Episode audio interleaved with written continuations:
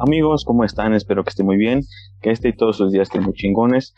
El día de hoy es un episodio muy musical porque vamos a hablar de un tema que traigo al experto el día de hoy. Él también es un compañero de, la carrera, lo conocí desde el primer semestre, ha tocado en diferentes agrupaciones, unas de ellas han sido Fenamoons, eh, Universo Terzo, y ahorita está haciendo mucha música en todas partes. Él se llama Jordi. ¿Qué, ¿Qué tal estás el día de hoy, Jordi? ¿Qué tal, Leo? Muy bien, aquí, aquí andamos. ¿Qué tal las vacaciones? ¿Qué tal todo? ¿Qué tal estamos pasando? Bien, bien, como dices, muy musicales últimamente. Se ha, se ha prestado, ¿no? Para las vacaciones para hacer más musiquita. Sí, ya, ya, has, este, bueno, este, has tocado en estas vacaciones. ¿Qué has hecho eh, últimamente en la música? Pues en estas, en estas vacaciones, curiosamente, solamente pues ensayar, ¿no? Y pues un poquito a componer también con la, con la banda en la que estoy. Y este, pero tocadas, tocadas en estas vacaciones casi no, no ha habido, hubo más en noviembre que hicimos este algunos conciertos, como que apenas estamos regresando después de la pandemia. Pero en estas vacaciones, justo en diciembre, ahora todavía no ha habido alguna, pero, pero va a haber, ya va a haber. ¿Y cómo han sido las, los conciertos eh, ahorita de post-COVID? ¿Cómo ha sido el cambio que ustedes han, han visto? Pues, eh, pues ha sido un poco complicado iniciar porque hay todavía personas que, que no han este, aceptado eh, reunirse todavía con más gente y empezar a, hacer este como eventos más sociales pero hay otras personas que ya quieren comenzar a retomar, entonces pues siempre hay que tener precaución, ¿no? También porque todavía no este no se ha terminado algo por completo esto del COVID, pero ya comenzamos a hacer unas pequeñas, hicimos en noviembre este una para el Día de Muertos con una banda que, que, que tengo con algunos compañeros igual de, de la Fe Zaragoza, que son este, es una banda de post-punk, entonces fue algo más, más underground, ¿no? Acá en una casa y fueron pocas personas, no demasiadas.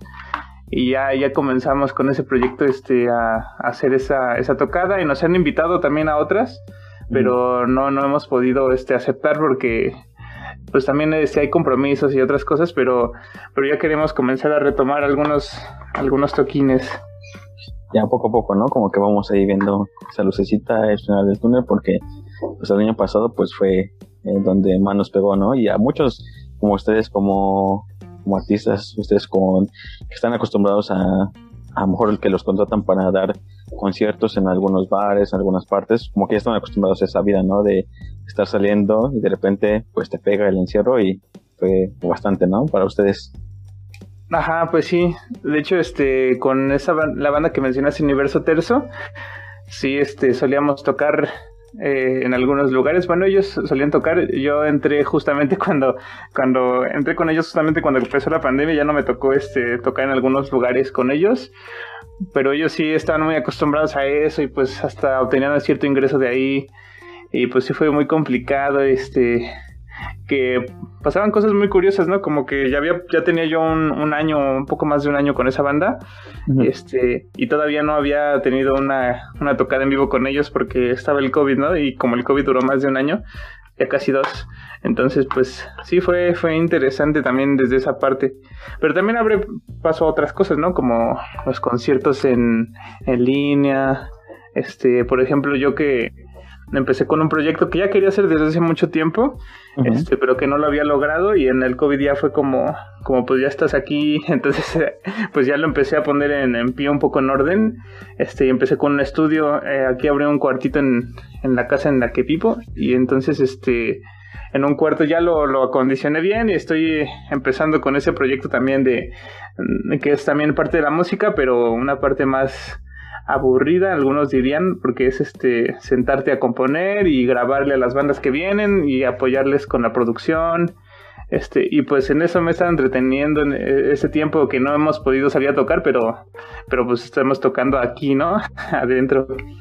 Y haciendo ahí unos, unos pequeños ajustes, ¿no? Porque eh, a lo mejor la, la, la, gente piensa que solamente la música se se da de, de, los instrumentos, la voz, pero también hay trabajo atrás, ¿no? De el componer, el poder este, ayudarles a los, a los que cantan, a, los grupos, como dices, el estudio pues ayuda mucho, ¿no? Para ustedes como bandas, como solistas, no solamente son eh, el tocar o, cantar, sino que hay mucho trabajo, ¿no? en general que, que no se detiene, como, como tú lo mencionaste, ¿no? Así es, pues sí, es este, de hecho justamente las tocadas, los conciertos son el producto de todo lo que hay atrás, ¿no? el fruto de todo el, esfuerzo que se tiene, que se hace, pues en cada quien en su casa componiendo, practicando y después juntándose para ensayar. Eh, nosotros ahorita estamos haciendo aquí en mi casa en el estudio que te comento un disco.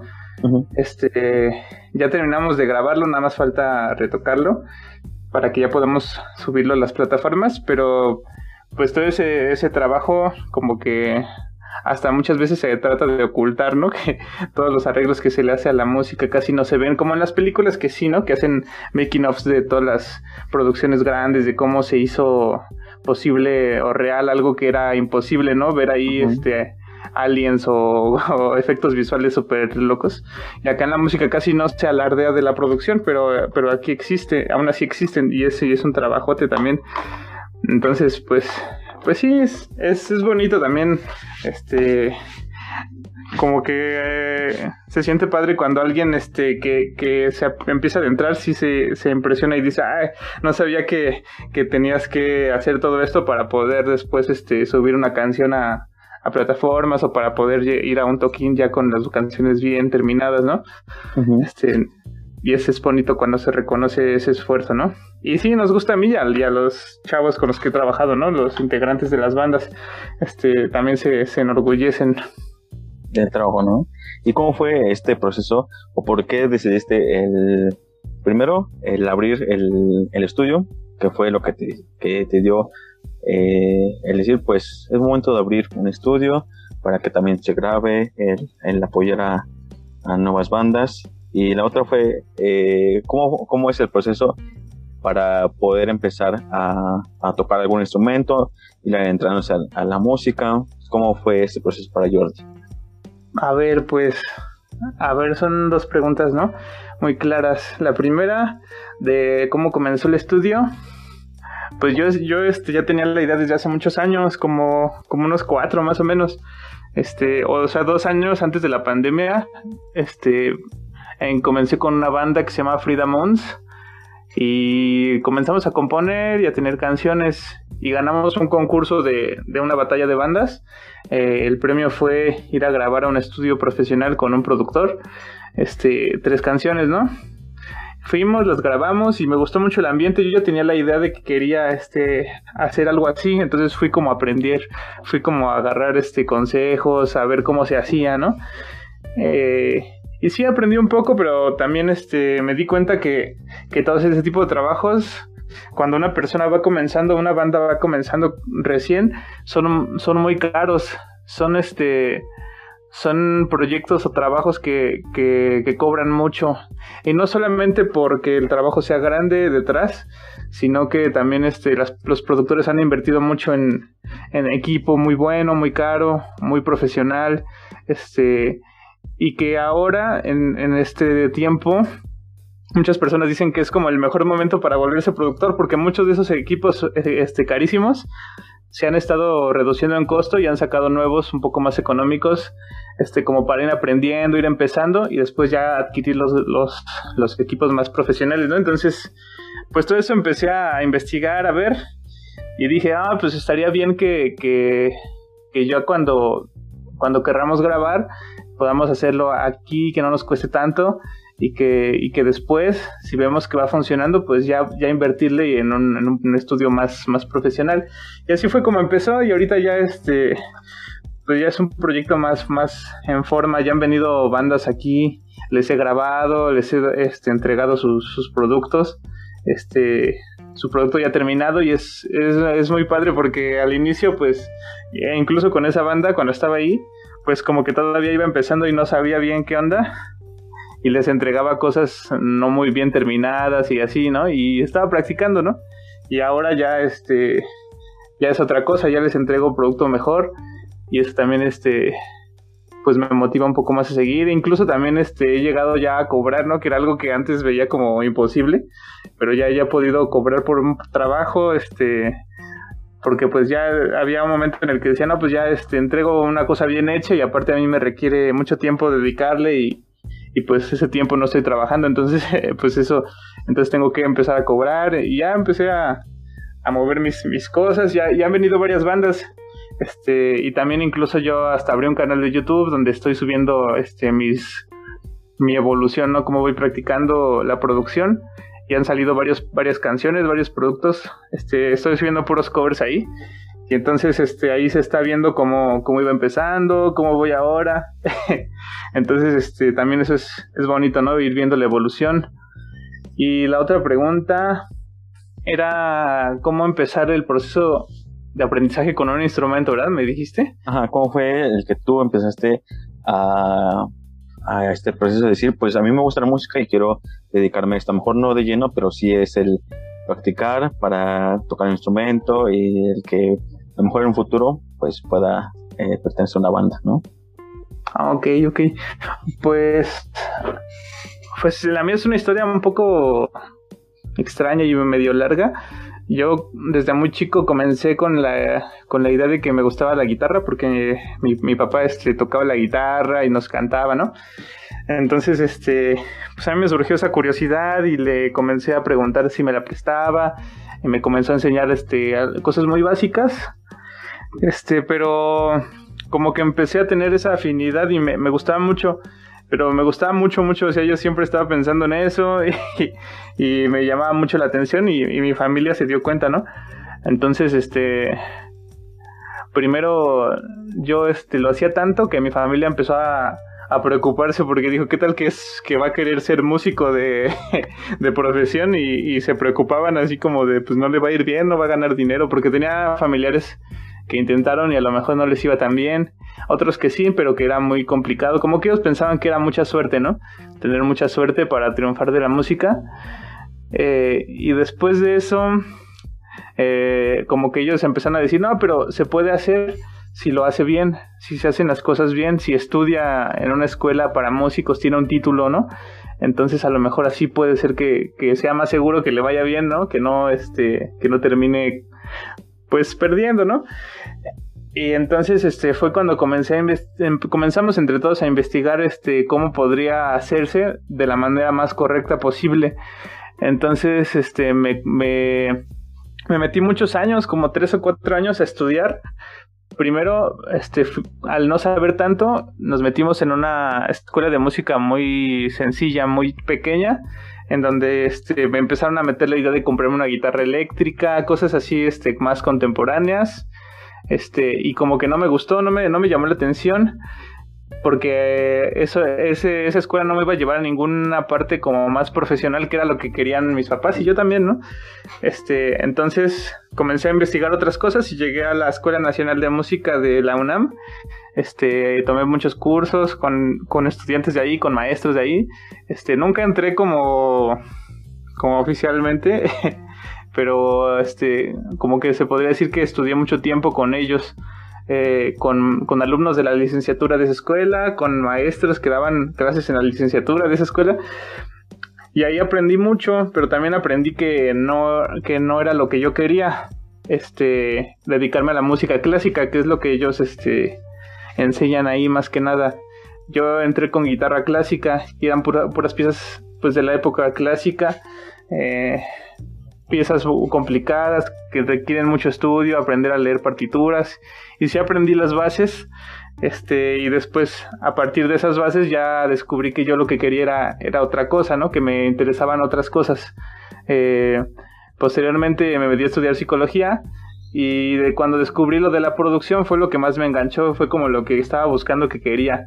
Entonces, este, yo seguí estudiando música, este, pero evocada más hacia, hacia la producción musical, entonces aprendí teoría con un maestro, este también ese maestro era productor y tenía un estudio muy bonito en, en donde me daba clases.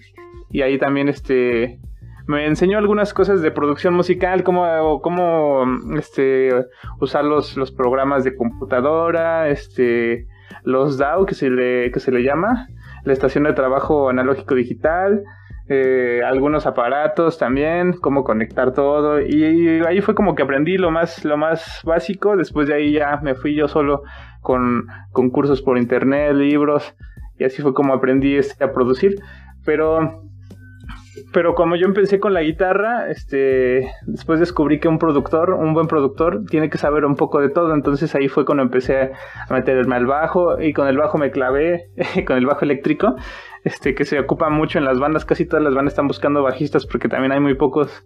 Entonces yo me clavé con el bajo y este, ahí me quedé. y es ahora como mi instrumento principal, también la guitarra, pero más el bajo. Y también este, como ahora en el estudio hay una batería, pues también un poco la batería, el teclado. Entonces, este, pues en realidad para así así fue como empecé yo con los instrumentos y ahora pues estoy rodeado siempre de, de alguno de algunos mínimo. Este, y siempre estoy practicando y tocando y, y pues es como es como a mí me gusta, pues también este me ayuda para para pues desconectarme un rato de, otras cosas, ¿no?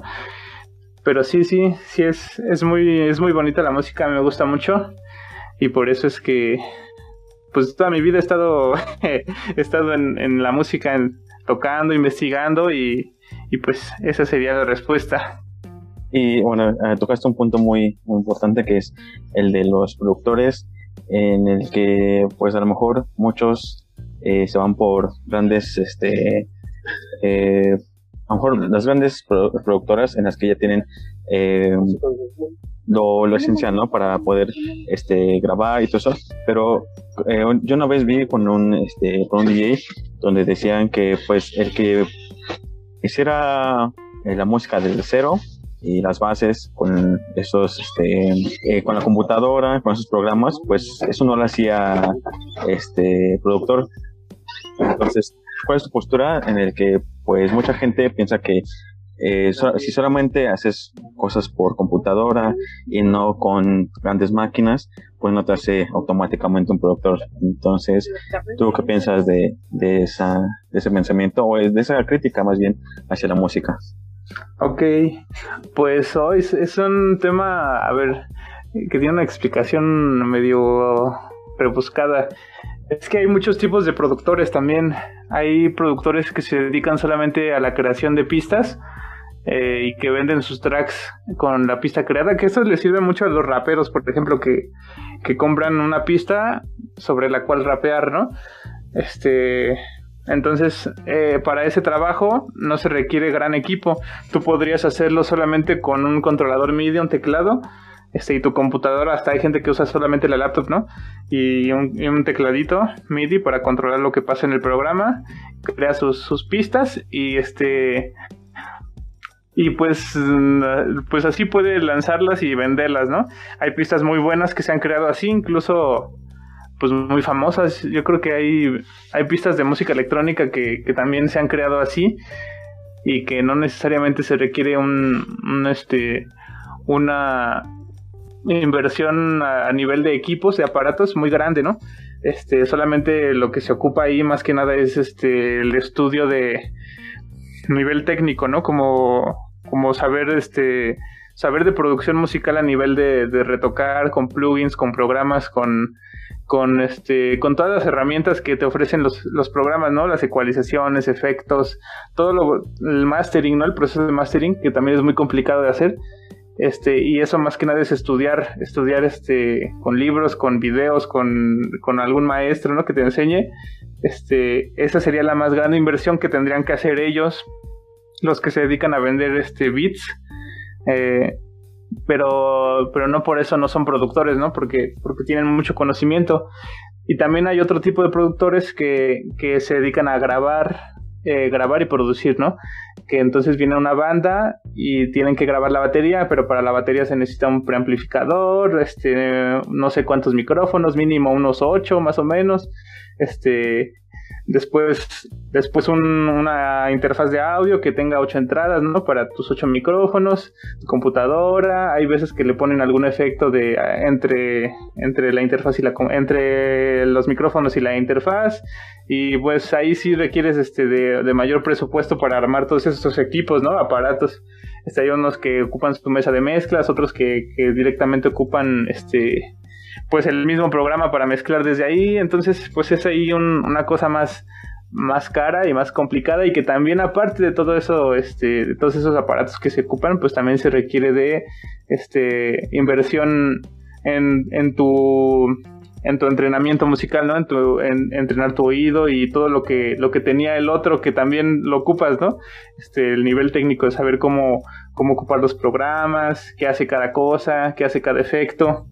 Este, pues sí es, es este, es un poco más complicado esa, esa chamba, ¿no? Que, que la chamba de crearte los beats y venderlos, pero las dos tienen su mérito y las dos tienen este, una repercusión porque porque hay este rolas muy buenas que se han creado solamente este digital, o sea, solo ocupando la computadora, que se ven mucho más en la electrónica y en el rap, en el hip hop y ese tipo de cosas. Hasta en el reggaetón también ah, este, hay algunas que solamente se ocupa eso.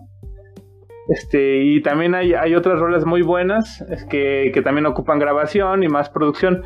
Entonces las dos este, tienen su, su nivel de complejidad y las dos este, tienen su, su repercusión, este, y no es que una sea mejor que la otra, ¿no? Pero también es verdad que hay veces que, que hay productores eh, que cobran muchísimo por, por, un trabajo muy sencillo y que solamente cobran eso por, por su trayectoria, por el nombre que tienen. Hay como una mafia también ahí, porque este, hay artistas buenos que tienen su productor, que a veces es su familiar, a veces no.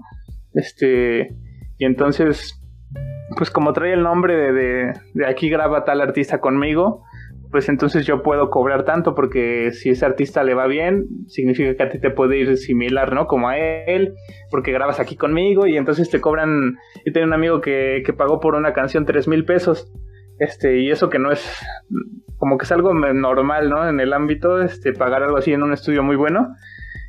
Pero, solo, pero le entregaron un trabajo que, que ni le gustó, se lo entregaron muy tarde, y entonces estaba pagando solamente el nombre del estudio y, y el apellido que trae el productor, porque en este caso sí es este como familiar de un artista importante. Este, eh, entonces, pues ahí está la, la, la, cosa, ¿no? Que hay veces que hay personas que, que no tienen toda esa trayectoria que también hacen un buen trabajo y que incluso cobran menos, pero ahí hay que estar experimentando, este, escuchando bien sus, sus, sus trabajos anteriores y pues sí, sí, también hay productores muy malos, muy chafas, ¿no? Que, que te cobran un buen, llegas y te entregan todo mal y no te gusta, ¿no? Pues hay de todo en realidad. Y, los que, por ejemplo, los que van eh, resurgiendo en la música o que quieren en algún momento eh, grabar y que un estudio les grabe, ¿qué pueden hacer o cómo le pueden hacer para identificar si es bueno el estudio y para que no les pase todo lo que usted nos está descontando de que a lo mejor no es de buena calidad lo que se entregaron, le entregaron este muy tarde y que a lo mejor les, les cobran una buena cantidad pero a la mera hora pues el producto no es realizado. ¿Tú qué les recomendarías a las personas que, o cuáles serían los tips que tú les darías a esas personas para que se pudieran eh, evitar todos esos problemas? Pues yo creo que eh, algo importante es que, que, chequen que esa persona, ese productor, este, sus trabajos sean acorde a lo que tú tocas, parecidos o similares en el estilo que, que tú quieres, ¿no? hay productores que, que se dedican mucho a una cierta cierto género este y otros géneros diferentes pues le salen un poco mal o, o no o no le salen tan bien porque no, no se involucran tanto no entonces pues yo siempre cuando estamos en alguna banda y no siempre grabamos aquí sino que hay veces que buscamos otros lugares para ir probando e ir aprendiendo este pues siempre buscamos como que nos manden trabajos anteriores, ver que ese trabajo este, este, se escuche bien a nivel este, de calidad, buena calidad, pero también que, que, por ejemplo, nosotros siempre vemos que nuestro estilo se parezca un poquito a lo que él trabaja, porque entonces significa que a él le gusta ese tipo de música este, o esos trabajos que nos manda casi siempre son los mejores que he hecho, los que le mejor le salieron.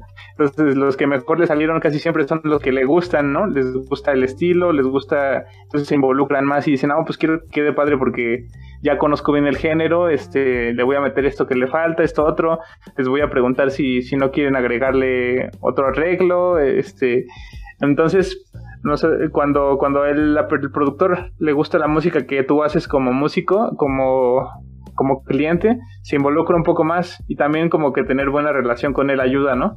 Este, hablarle de, de, de compa, ¿no? Este, pues sí, como hacer una amistad con él hasta cierto punto, este, también ayuda a que entienda más este, su onda, ¿no? Su feeling de, de sus rolas y pues que el producto quede mejor.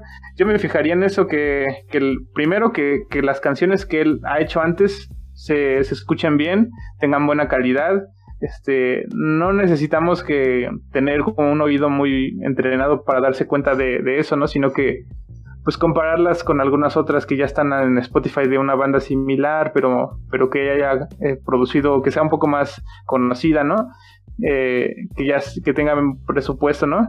Para pagarse un estudio bueno, compararlas, ver que ver si, si la calidad es similar. Este, tampoco, por ejemplo, si vamos a pagar por una canción 500 pesos, pues tampoco podemos exigir que se escuche igual que una canción de un artista famoso que, que pagó pues muchísimo dinero por su producción, ¿no?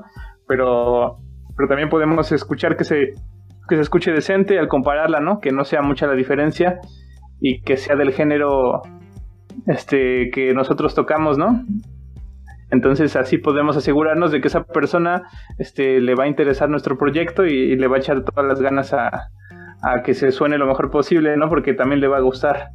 Eso es lo que yo me fijaría antes de, de que de pues ya embarcarte el proyecto, porque luego hay, este, hay veces que sí, sí es, sí es un poco caro, la verdad. Entonces, pues, pues antes de hacer el gasto como banda, pues es mejor este investigar bien.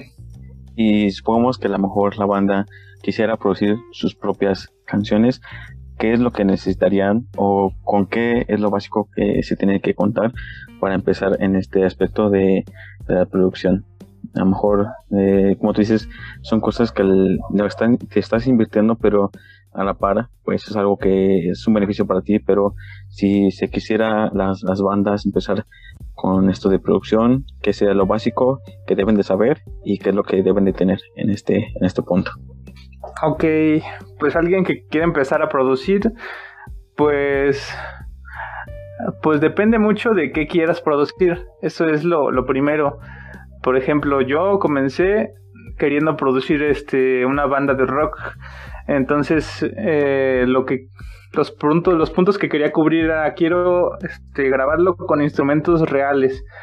Que todos los instrumentos que ocupes no sean virtuales, este, o digitales, bueno, sí, virtuales más que nada, que sea todo real. Entonces, eh, lo, que lo que se tiene que comprar ahí, entonces el primer aparato que, se, que hay que invertir es en una interfaz de audio. Eh, yo empecé con una interfaz de cuatro canales.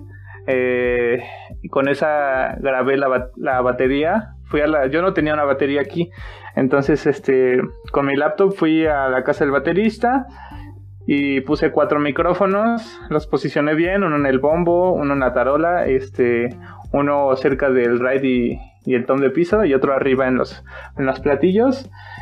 Y así empecé con, eh, con, esos cuatro micrófonos, la interfaz y mi laptop. Este, grabé la batería. Con la misma interfaz pude conectar este, un micrófono que estaba microfoneando un amplificador de guitarra este, así grabamos la guitarra, el bajo de la misma manera que la guitarra, pero con el amplificador de bajo. Eh, y la voz, igual con un micrófono conectado a la interfaz, todo estaba conectado a la interfaz, se graba uno por uno y se aprende a usar un programa. Hay muchos programas que son gratuitos. De hecho, el, eh, el productor con el que yo estaba estudiando al inicio, al inicio, este, era muy fan de todos estos programas gratuitos y él tenía, él no usaba Windows ni usaba Mac, usaba este un sistema operativo de, Ubuntu, de Linux que se llama Ubuntu Studio. Y ahí tiene muchos, todos los programas que están en Linux pues son gratuitos, son open source. Este, entonces uno puede modificar el código y, como el código es abierto, pues uno puede descargar los programas gratis. Entonces él tenía eso y con eso ha trabajado toda su vida y hasta ahorita sigue trabajando con esos programas. Este, y bueno, pues así empecé yo también. Ya después me cambié a Windows y, comencé a comprar algunos, algunos programas. Este, que también son, también es una inversión porque hay programas que son muy caros. Pero bueno, este, se puede empezar con los gratuitos y también se escuchan muy bien. Entonces, pues yo empezaría con eso. Si es una banda rock que quieres grabar este instrumentos reales, este, con micrófonos, pues, pues una, una interfaz es lo primero que hay que conseguir. Puedes grabar hasta con una de dos canales, que son las más baratas, las más económicas que hay de dos canales. Con esa te alcanza para grabar una batería con dos micrófonos, si es posible. Yo lo he hecho también, lo he hecho después y hay veces que hasta suena mejor que con muchos. Eh, porque con muchos es con más micrófonos también son más problemas que hay que estar solucionando. Entonces, con dos micrófonos yo creo que se puede y este y suena muy bien. Y ahí puedes conectar igual tus guitarras, tus otros instrumentos, lo que, lo que necesites microfonear, pues con los micrófonos ahí. Este, con eso empecé yo. También después, por ejemplo, si, si tú te quieres dedicar a hacer beats, este, hacer este, pistas, que no necesariamente sean con instrumentos virtuales, que quieras meter samples, o este, pues puedes puedes nada más hacerlo con tu, con tu computadora, puede ser una laptop o un escritorio y a lo mejor si quieres ya este invertir en algo, puedes comprarte un, controlador MIDI. Estos controladores MIDI son para lanzar los samples o, este, poder tocar un instrumento virtual con este controlador. Casi siempre tienen forma de teclado, este, de un teclado musical y con ese puedes comenzar a, componer y a crear tus beats. Ahí mismo puedes meter baterías virtuales, este, pianos, guitarras, todo, todo puro instrumento virtual. Creas tus, tus, tus samples, tus pistas y ya después le metes una voz si quieres. Este, pero bueno, hay gente que se dedica a eso, nada más con su, con su controlador MIDI, su computadora, crea sus, sus pistas y las vende, ¿no? Entonces, pues así también se puede, depende de lo que quieras. Hay esas dos ramas, pero también hay otras, muchas otras cosas que podrías hacer, ¿no? Este, si quieres hacer una música, por ejemplo, música clásica, este, ahí tendrías que invertir un poco más en, que la interfaz sea, sea, que aguante cierto tipo de micrófonos que, que captan más frecuencias, como los micrófonos de condensador, que estos, estos micrófonos son mejores porque necesitan un poco más de corriente, pero también este como que su rango de frecuencias es más amplio, entonces puedes grabar este instrumentos con, con mayor calidad, ¿no?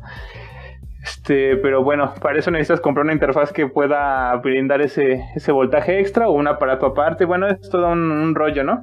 Pero sí, eh, casi siempre para todas estas cosas, pues siempre hay que buscarle, ¿no?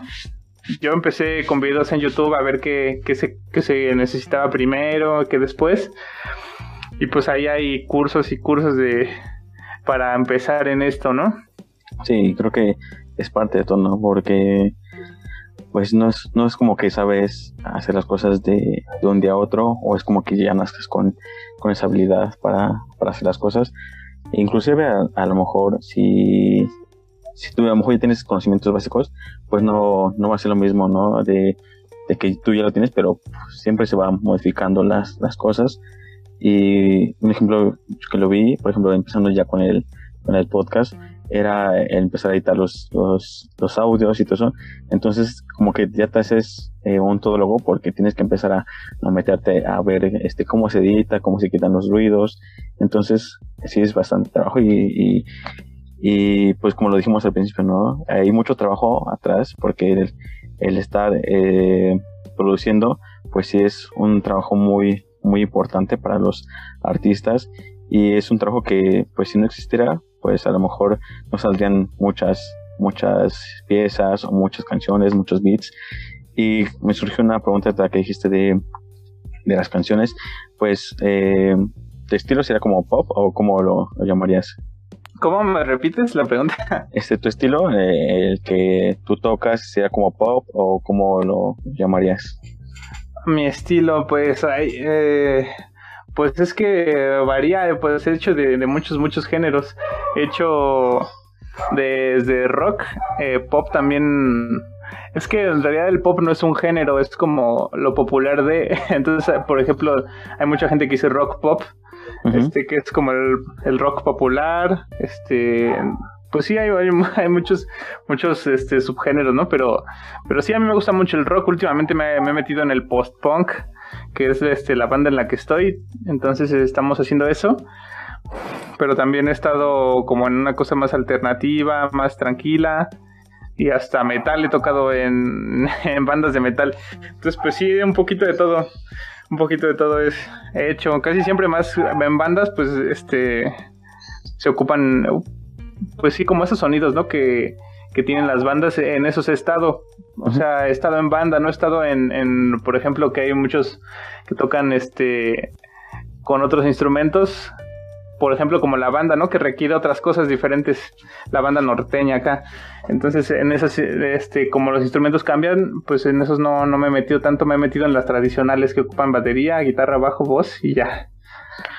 Y eh, ya ves que si viste la, controversia que se acercó, bueno, que tuvo Alex Intec en, el, cuanto al reggaetón, en cuanto a que estaba en contra de las, de las letras, y que pues no era muy buena, no era música ni todo eso, pues preguntaba de tu género porque a lo mejor muchos están eh, con la idea de que pues eh, lo mejor está en el rock, eh, en el metal y que a lo mejor muchos desprecian el, el reggaetón o que muchos que son rockeros pues no les, no les debe gustar o no les puede gustar el, el reggaetón entonces, ¿a ti ha tocado estar en esa situación? ¿O has visto que algunos compañeros, músicos, están así como que no tienen, como que no están a favor de ciertos géneros o que no les gusta cierta música? Mm, pues, pues he tenido muchos amigos que opinan así. También, este, pues yo mismo opinaba, este, en contra del reggaetón muchas veces antes, pero pues es parte de, la música también, porque el reggaetón surgió en América Latina, ¿no? Este, y, pues hasta cierto punto es una identidad de, nuestra cultura, porque como, como se sabe, toda la música en realidad este, surgió en África, ¿no? Con los ritmos africanos, desde ahí empezaron a, este, pues, empezó a llegar a todo el mundo, pero este, cada, cada parte del mundo, pues, le empezó a modificar en América Latina este, comenzó el reggaetón. Ah, entonces, pues es parte de nuestra historia y también este, como en todos los, en todos los géneros hay, hay buenos músicos y también músicos mediocres que no, que no aportan al arte, ¿no? O que no, este, o que lo hacen con otro objetivo, ¿no? Porque en el reggaetón ha habido piezas muy buenas, piezas, este, que tienen mucho detrás, este, ritmos complejos y estructuras y hasta letras muy buenas, este, y, pues su historia, ¿no? Y también cumplen una función, hay, hay música que está dedicada a cumplir funciones, ¿no? Como hay música que está dedicada exclusivamente para que la gente la baile, eh, otra música que está dedicada para que casi desaparezca en el fondo de, de, un, de una sala de espera, por ejemplo. Entonces cada música tiene un objetivo. Este, y más bien yo creo que, que se ha confundido un poco este lo que es música buena, lo música mala, con el objetivo al que va dedicada esta, esa composición. Porque que sea una música simple, este, que sea una pieza simple, que nada más tenga un, ritmo, este, unos acordes repetitivos, este, eso no significa que sea una pieza mala, porque a lo mejor el objetivo es ese, que sea algo simple, que sea muy digerible, que sea este, fácil de recordar, pegadizo, ¿no? Y eso no lo vas a lograr con una pieza muy compleja, que, que tenga muchos acordes, modulaciones, cambios de tiempo, ¿no? Entonces, este está cumpliendo su objetivo y entonces dentro de, de, ese objetivo esa música es buena para ese objetivo, ¿no? Que se, que se busca. Y el reggaetón tiene un objetivo, el rock tiene otro, este, la música clásica otro diferente, la música de fondo pues tiene otro completamente diferente, ¿no? Entonces, pues, pues depende de lo que busques, ¿no? Hay gente que, que sataniza el reggaetón porque sus letras son este, algunas canciones pueden tener letras que no todo el mundo considera correctas, pero hay otras que sí tienen y siguen siendo el mismo género. Entonces, pues ahí te digo, hay, hay músicos que, en cualquier género vas a encontrar músicos que, que en realidad, este, o artistas que en realidad ni siquiera son músicos, ni siquiera componen, solamente son la imagen o un producto que se lanza para que la gente lo consuma pero que ellos ni componen, a veces interpretan un poco, pero todo arreglado, modificado, ellos no tienen este, el control de, de la composición, de lo artístico, nada más son un producto al que hay que consumir y en todos los géneros hay. No voy a mencionar este cuáles porque pues tampoco yo me lo sé, pero pero hay este muchos artistas que se dedican a eso y este y funciona también. Y en todos los géneros también hay artistas que, que no se dejan llevar tanto por por, por esto, ¿no? Sino que aparte de que hay que vivir de la música y ganar de, de ahí, pues también hay que impregnarle un poco del arte, ¿no? De lo que nos hace humanos, de lo artístico, la expresión.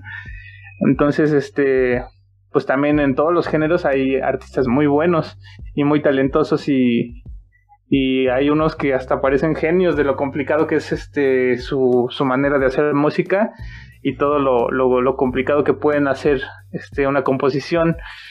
Entonces, pues yo, yo no estoy en contra ni, ni por decir, había muchos músicos que decían que el reggaetón ni siquiera era música, que no se podía considerar música porque, porque no cumplía con ciertos parámetros y yo creo que eso es una tontería porque la música es incluso este como una manera de expresar algo y yo siento que hasta el géneros como el reggaetón expresan algo, ¿no?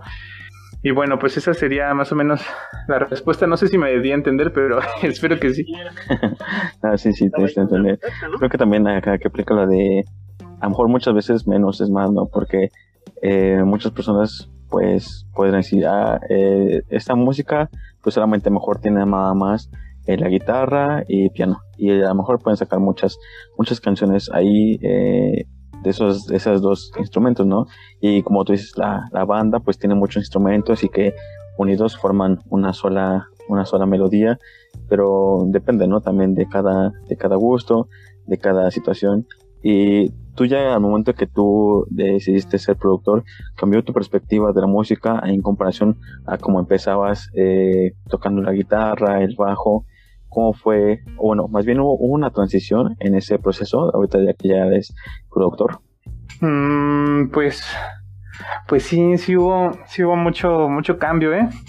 En la manera en la que yo, incluso hasta lo que escucho, lo que consumo, hasta lo que, lo que pienso sobre eso, ¿no?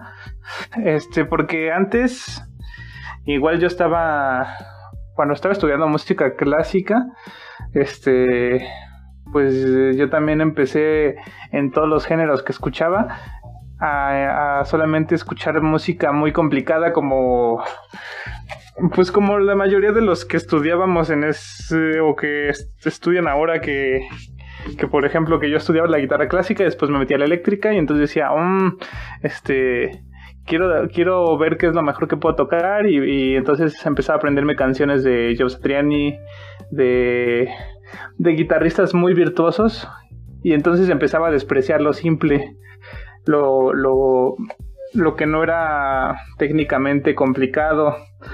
Eh, yo como que lo, dejaba de lado y no, no quería ni, ni, ni, escucharlo porque decía eso no, no tiene chiste, no tiene este complejidad, pero después ya cuando soy, cuando ahora estoy este, en esto de la producción, que no sé si llamarme productor porque todavía siento que no, no me no todavía falta este mucho para, para alcanzar a, hacer algo muy profesional. Yo lo que le grabo a mis a mis amigos y a los que vienen aquí son, son algunos demos y este y cosas como para que empiecen. Y no, y por eso mismo pues cobro muy barato, ¿no? Entonces es, es algo este como pues sí estoy iniciando, ¿no? Pero pero sí, ahora que estoy grabando a otras personas, han venido aquí hasta personas que quieren hacer rap, reggaetón y cosas así. Y he encontrado el chiste que tiene hacer todo esto, porque también este es muy complicado. por decir ahorita que estabas diciendo que a veces que menos es más, me acordé de esta frase de Da Vinci que dice la simplicidad es la máxima sofisticación, creo que decía así. Entonces, hay veces que es tan complicado hacer que algo simple suene bien, que suene pegadizo y que guste, este, pero que al mismo tiempo sea simple, porque cuando algo no es simple, te decía, es menos recordable. Entonces, este, eso es muy complicado, es, es muy, muy complicado que algo simple sea muy bueno.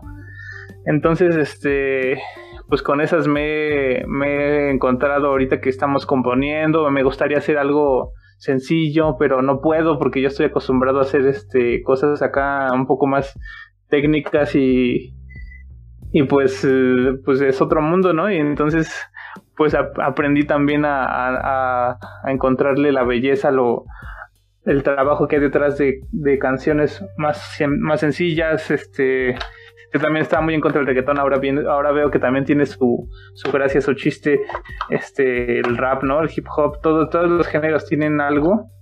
Y pues, y pues es padre que, que ahora también escucho de todo, ¿no? Entonces, este, antes no, antes, uh, si, si, si me hubiera, si hubiera, este, si ahorita pudiera ir a hablar con, con Jordi del 2015, seguramente me, me golpearía y me diría, ¿por qué escuchas esas porquerías o algo así? Pero pues, pues hay que aprender a, madurar porque también es parte de, de, aceptar que no, que no solamente lo tuyo es bueno, no solamente lo que tú escuchas es bueno. Este, todo tiene su, su gracia, su chiste y también en todos lados, también en todos los géneros hay cosas malas, ¿no? Que, que dices esto no, no, no vale la pena, pero también hay cosas que sí. Entonces, pues eso es lo que he aprendido, eso, ese es el, el aprendizaje más grande que, que he topado, ¿no?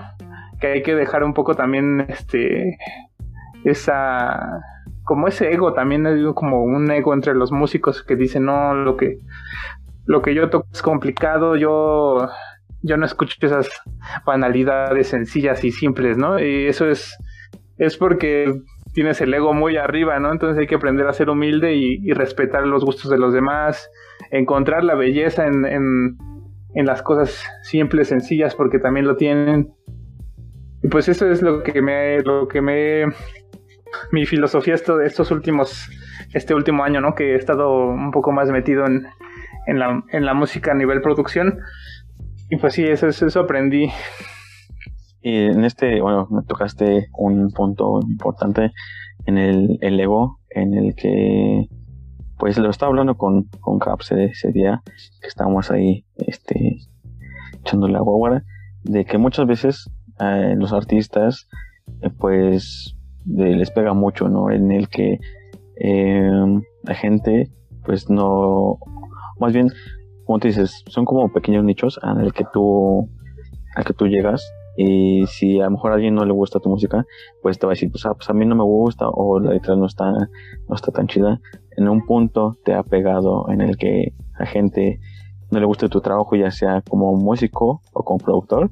Y cómo has podido este, lidiar con ese pues, entre más entre más avanzas pues hay más gente que a lo mejor le va a gustar y que no le va a gustar cómo has sobrellevado todo eso pues pues no sé, bueno, es que es complicado porque sí, sí ha habido, sí me ha pasado que haya personas que dicen, no, lo ustedes tocan es una mierda, ¿no? Cosas así fuertes, ¿no? Que, que pues es parte de porque porque no, no todo lo que haces tiene que gustar a todos, porque todos somos diferentes, ¿no? Todos nos gusta algo. Entonces, pues es muy complicado que, haya, que hagas algo que le guste a todos siempre, en, cualquier ámbito de la vida, ¿no? Este, no solo en la música, también este, en las decisiones que tomas, ¿no? A lo mejor este, una decisión que para ti es muy correcta, pues para otra persona dice, no, ¿por qué haces esas cosas, no? Este, yo hubiera hecho esto otro, y pues nunca vas a tener contentos a todos.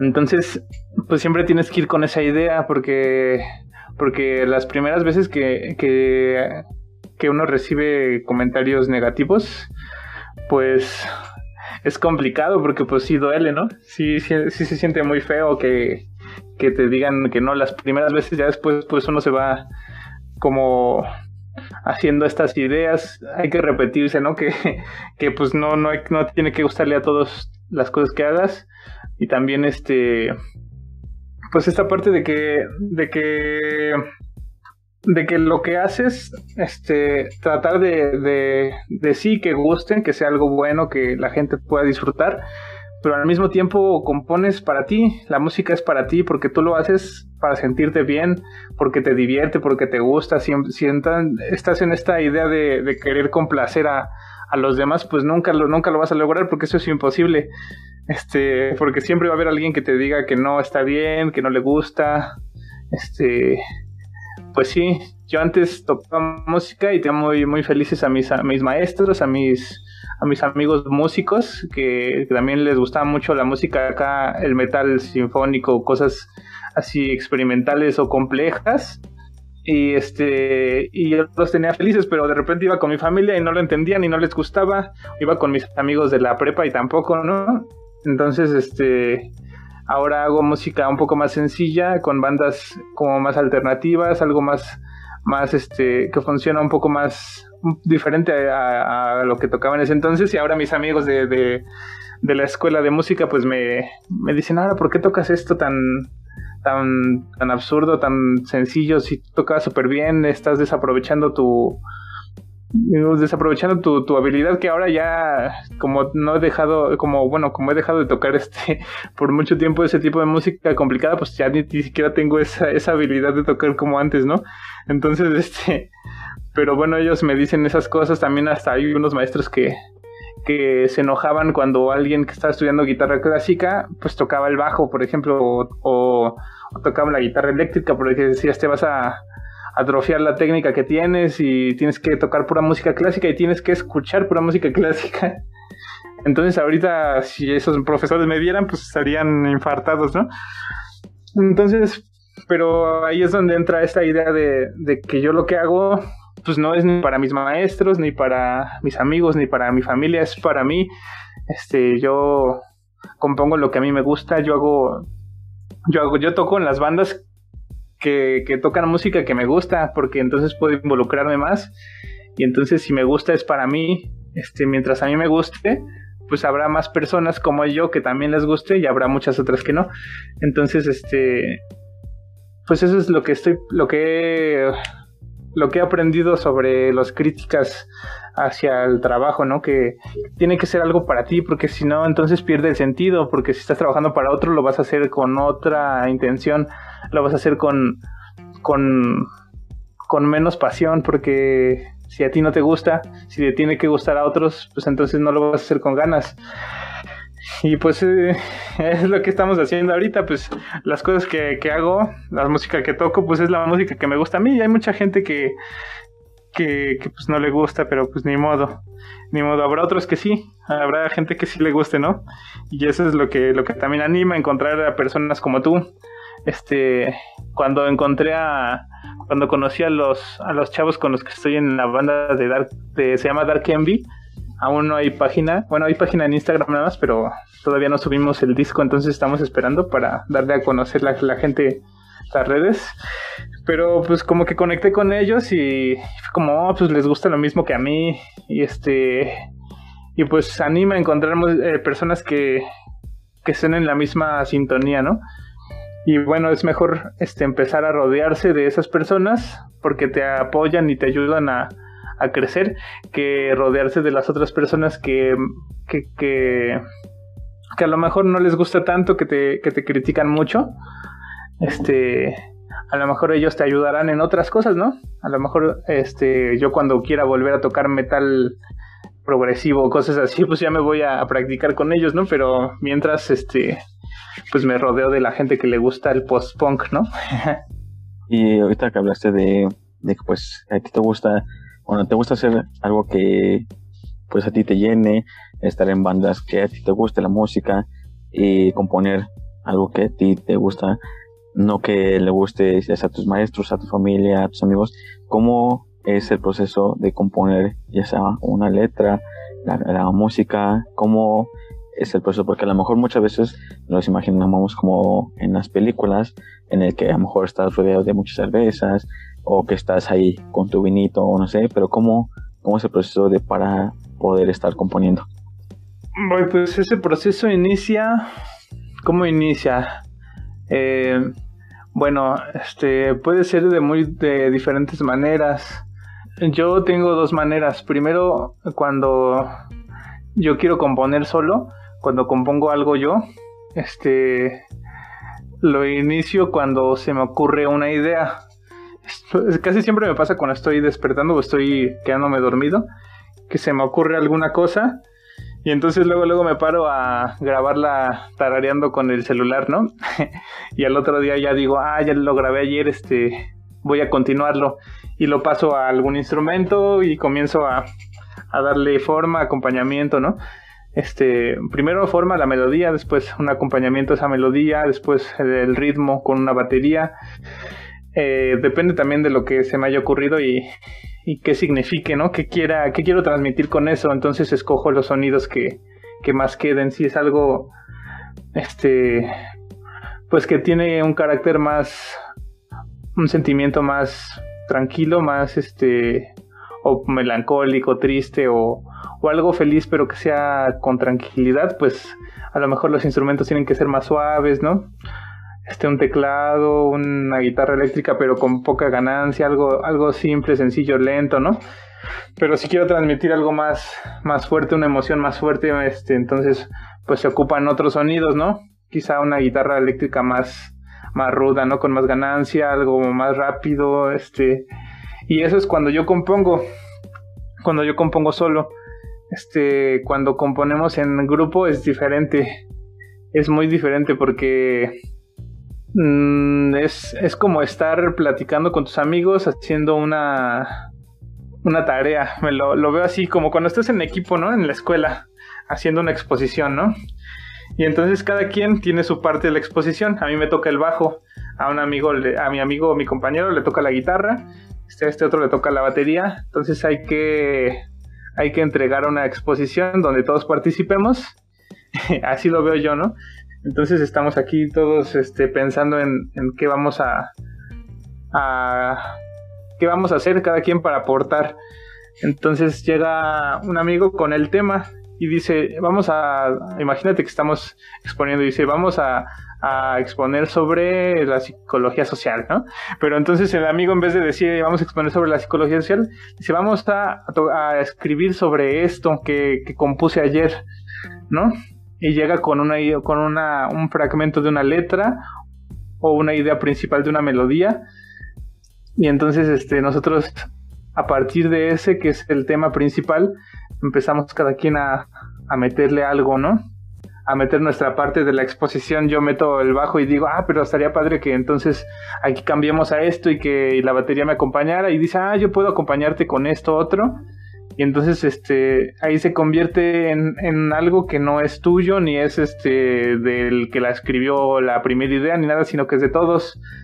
Entonces este eso es más padre porque porque hay veces que a ti no se te ocurren cosas y entonces llega el otro y te ayuda no eso es eso es este muy padre y, y, y no necesariamente tenemos que estar este así, mmm, rodeado de cervezas o, o tomando pues el proceso creativo es, este, puede salir en cualquier momento y en cualquier circunstancia sin necesidad de ocupar nada, ¿no?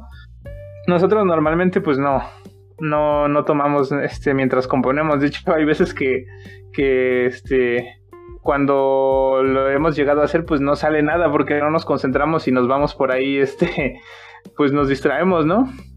Eh, entonces, cuando, cuando queremos concentrarnos ya en serio, pues sin distracciones y, y a eso nada más hasta que salga. Hay veces que, no se puede, que, no, no da más nuestra imaginación y pues hay que esperar y a la siguiente semana le seguimos, ¿no? Pero sí, siempre es muy importante ir grabando con el celular o como sea, pero ir grabando las ideas y ya después te lo llevas a tu casa, la estudias, se te ocurre algo y ya cuando los vuelves a ver dices, ah, se me ocurrió meterle esto a otro y así. Y así se van, así vamos nosotros este, grabando nuestras, nuestros ensayos y vamos escribiendo. Sí, nosotros, este, ahí como que hay una peculiaridad porque las letras las escriben solamente dos de los integrantes porque casi siempre son en inglés y pues los demás no, no tenemos tan, tan, tan desarrollado el, el, idioma inglés. Entonces ellos sí, este, como saben un poco más, pues pueden escribir ya este más fluido, ¿no? Nosotros nos tardaríamos más. Entonces las letras se las dejamos a ellos y nosotros tratamos de, entre todos componer lo demás. Y sí, hay veces que también hay chavos que o integrantes que llegan con una canción ya casi terminada y ya pues nada más hay que tocarla como él dice, ¿no? Como él nos dice. Y ahí es más fácil, ¿no? A lo mejor le cambiamos unas cosas para cada quien meterle su estilo pero ya hay veces que ya está la canción casi completa y está súper buena, ya es como no le hay que moverle nada, así se queda, y así la grabamos y así la tocamos y la compuso él, ¿no? Pero sí es, es muy bonito, es muy padre porque pues cada quien transmite un sentimiento diferente, entonces la canción termina muy diferente a como nos la imaginábamos cada quien al inicio, porque cada quien le, le, metió su, su parte. ¿Y a ti te gustaría también el, entrarte al estar componiendo no solamente eh, en la parte del bajo, sino también en la parte musical, de eh, meter alguna letra que se te ocurra, o a ti solamente te gusta en la parte musical. Pues letras casi no, este, se me dificultan un poco. Eso es lo que, lo que más se me ha dificultado, las letras y también no sé si tenga que ver que no soy vocalista, entonces como no sé cantar, pues también este es más complicado este imaginarse una letra si no traes este también la melodía, ¿no? Entonces sí, eso, eso se me dificulta mucho, pero me meto mucho al nivel compositivo en la armonía, la estructura de las canciones, este armonía pues de cajón porque el bajo es es la base es la base armónica de las canciones. Entonces, pues sí, eh, me meto ahí. Y también me meto en la melodía también. Me meto como en las cosas un poco más técnicas de, de los acordes, este, las figuras. Eh, luego hay veces que, que yo soy el que, el que me dice, por ejemplo, mis amigos este, de esta banda, eh, sí saben, son muy buenos músicos, pero el guitarrista, por ejemplo, este, es músico como más de experiencia, no tanto, este, no sabe tanto, tanta teoría, ¿no? Tanto, sí, tanta teoría de la música, teoría musical, eso es lo que, lo que no, no le sabe, pero entonces es muy curioso porque él mismo, este, se le ocurren muchas ideas, llega con ideas, pero dice, es que no sé ni en qué escala es, ni, ni siquiera sé qué acorde es este, pero me suena muy bien. Entonces él, él es mucho de oído. Entonces, pues les ayudo a eso. Eso es como mi parte que me toca a mí y al tecladista que es como, ah, ok, este, esto es una, es un do sostenido, pero tiene este la séptima disminuida o no sé, ¿no? Este, y entonces vamos armando los acordes, la estructura, lo, teórico, y nos complementamos. A él se le ocurren las ideas y nosotros este las, las estructuramos bien para que sea una canción en forma, ¿no? Que no le falte nada. Así es como, pero sí, sí me he metido también en, este, en otras bandas en español. Sí me he metido también en las letras. Eh, casi ya no lo he hecho, pero porque se me dificulta un poco, pero sí, sí también lo he hecho. Pero pues a mí me gusta más este, pues la, la parte musical, no, no tanto la parte este lírica, ¿no? Y estando en algunas bandas, ¿nos ha tocado así compañeros o personas que a lo mejor tú te quieres meter en alguna parte eh, que quieres a lo mejor eh, meter algo que a lo mejor a ti te, te, gusta que, porque suena muy bien para esa, esa letra o, que quieres que hacer algunos arreglos y que te digan que no, que tú no te tienes que meter porque pues ellos saben lo que hacen o todo está hecho en las bandas que has estado. Pues casi siempre en las bandas en las que he estado sí se, uno se puede meter a dar opiniones este, pero también hay muchas opiniones que damos todos que hay veces que no que no son tomadas en cuenta porque a la mayoría no le gustó. Eso sí ha pasado, ¿no? Y, pues también es parte de, encontrar lo que lo que lo que haga feliz a, la mayoría, pero también este pues no porque te guste, no porque no hayan tomado tu idea, pues te vas a enojar o algo, ¿no? Es es este es parte del proceso creativo, ¿no? Que no siempre se toman tus ideas, pero hay algunas otras que sí. Entonces sí, sí, normalmente siempre se escuchan opiniones, hay opiniones que se toman en cuenta y terminan en la idea final y hay otras que pues se olvidan y se quedan ahí porque no, no, se, no, no terminaron de gustar a los demás. Pero no solo a mí, también este, a los otros integrantes les ha pasado.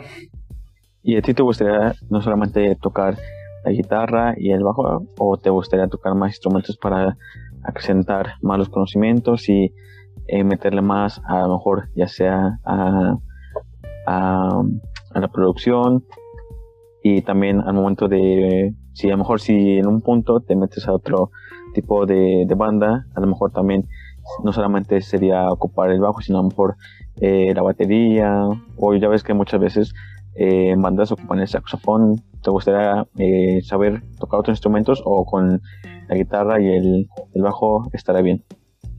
Mm, pues yo en bandas me siento muy cómodo con el bajo. Es muy, muy divertido y me gusta mucho. Este. Y se me facilita como mm, improvisar. Si alguien llega con una idea, yo rápido, rápido saco el bajo. Y este. Aunque sea uno muy sencillo, ya puedes tocar con eso, ¿no? y en otros instrumentos es más difícil este, llegar luego, luego y acoplarte. Entonces, pues yo para bandas es casi seguro que ya me quedo con el bajo siempre, pero sí sé tocar otras cosas porque se ocupan, se ocupan para, por ejemplo, cuando a mí me, yo me pongo a escribir yo solo, pues trato de tocar todo yo, ¿no? Porque no tengo, cuando compongo solo, pues no tengo quien me ayude con otras cosas, entonces me pongo yo, este, a tocar el teclado, que es el teclado es fundamental para los para los productores porque es la manera más práctica de ver toda esa teoría musical en algo físico así este muy bien ordenadito, ¿no? Las, las teclas blancas son este las notas naturales, las negras son las los sostenidos y bemoles. Entonces ahí se ve todo muy claro. Cuando te explican este algo de teoría musical siempre es en el piano las clases de música siempre son con un piano. Entonces, este, los productores tenemos que saber tocar el piano porque los controladores MIDI siempre vienen en forma de piano. Entonces, cuando tú vas a poner un instrumento virtual, lo vas a tocar con algo que se parece a un piano, ¿no? Entonces, pues siempre es, es, este, es fundamental saber un poquito, aunque sea que es que tocar un poquito el piano. Este, y ya pues tú en tu instrumento virtual pues puedes poner sonido de violín, sonido de guitarra, sonido de bajo, pero lo tocas con el piano. Entonces es este es importante saber eso. Yo sé muy poco, sé lo, fundamental para pues para cuando dicen, "No, pues ponle unos violines a la canción." Entonces pues los toco con el piano de una manera muy sencilla, básica. Este y, quedan ahí esos violines o que quieren no, pues este quiero una batería, pero que esta vez se escuche que sea una batería electrónica, ¿no? Una batería virtual. Este, entonces la hago con, con las mismas teclas del piano o con unos, este, acá unas cosas que tengo que son unos pads, este, especiales para baterías. También con esos, este, los puedo hacer, pero también con el piano se pueden. Entonces con el tecladito, este controlador. Eh, y sí, también la batería, desde que la compré, este, que de hecho aquí la mayoría de las cosas que tengo este, en el estudio las he adquirido a través de, de trueques. Yo compro un instrumento, este, pasa el tiempo, el instrumento puedo ahorrar para uno mejor, lo cambio por uno mejor, este, eh, apenas me trajeron una guitarra descompuesta, la arreglé eh, y la vendí, ¿no? Me la dieron muy barata, pero descompuesta la arreglé, la vendí y así compré un bajo, ese bajo después me compré otro, después vendí el bajo y me compré una batería con eso, ¿no? Entonces, ahorita está, está, me gusta mucho también la batería, le he estado agarrando mucho cariño y he estado practicando mucho este, eso. Y sí, pues es padre porque entonces eh, te da más herramientas para componer. Porque un día llego con la guitarra y digo, mmm, como que sí me gusta esta melodía que estoy componiendo en la guitarra, pero no me gusta cómo suena. Lo voy a intentar en el teclado y agarras tu teclado y le pones un sonido bonito eh, y tocas y, um, y, ya este dices sí esto era lo que le faltaba no entonces muchas veces te ayuda así al proceso creativo que dices esto suena bien pero no me gusta ese sonido me gustaría ponerle un sonido de una trompeta por ejemplo no y ya te pones este tu trompeta la tocas con el teclado y ya suena tu trompeta y dices sí era lo que le faltaba o te desengañas y dices no entonces esta idea no no este la tengo que cambiar modificar y dice, sí, este, me gusta cómo va quedando, pero me falta el ritmo y no se me ocurre nada este para escribir en el programa, ¿no? Si no, para programar una batería no puedo, no se me, no me da el sentimiento, ¿no? Entonces dices, pues voy a agarrar la batería y la voy a, la voy a escribir con la batería, ¿no? Y entonces si dices, ah, pues la sientes, como sientes los instrumentos es más, es más padre ir componiendo, ¿no?